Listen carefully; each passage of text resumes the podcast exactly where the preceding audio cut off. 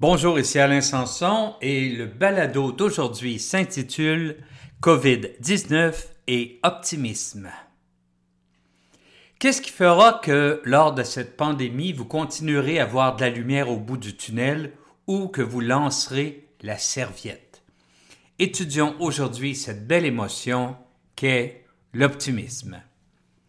L'optimisme, c'est un état motivationnel positif basé sur la capacité de se fixer des objectifs et le sentiment qu'on sera en mesure de les atteindre. Sans espoir, en effet, il ne peut pas y avoir de succès parce que soit on ne se fixe pas de but, soit on se dit qu'on sera incapable de les atteindre. Au lieu d'agir, ceux qui n'ont pas cette force se contentent de se dire À quoi bon?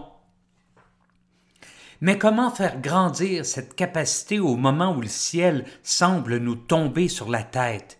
Eh bien, selon Martin Seligman, ancien président de l'APA, l'American Psychological Association, notre langage et la manière dont nous expliquons les choses peuvent avoir un grand impact.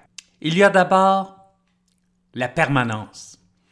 Quand survient un coup du sort, les pessimistes disent que ce sera pour toujours, tandis que les optimistes soutiennent que ça finira par passer.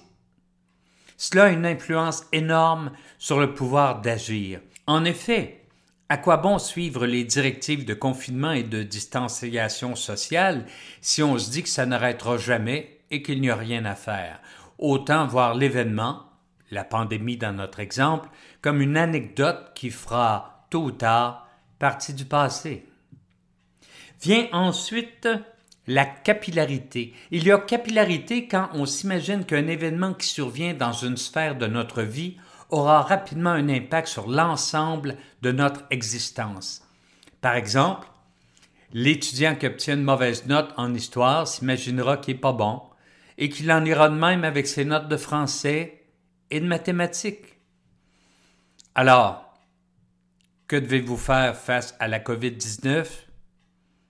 Ben, évitez cette illusion de permanence ou de capillarité. Premièrement, n'en parlez pas comme si c'était l'apocalypse, mais plutôt comme une mauvaise période à traverser.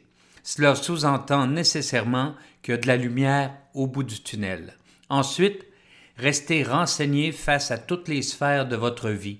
Vous vous en faites pour votre hypothèque et vous voyez déjà les huissiers cogner à votre porte.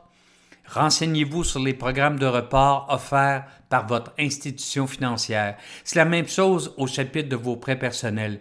Vous craignez pour votre santé, suivez les recommandations gouvernementales. Vous craignez de ne plus jamais pouvoir travailler, consultez les statistiques relatives à l'emploi avant la crise et dites-vous que ça reviendra.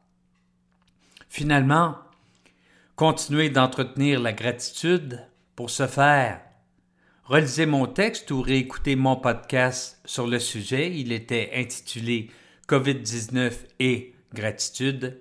Il y a encore beaucoup de belles choses autour de vous.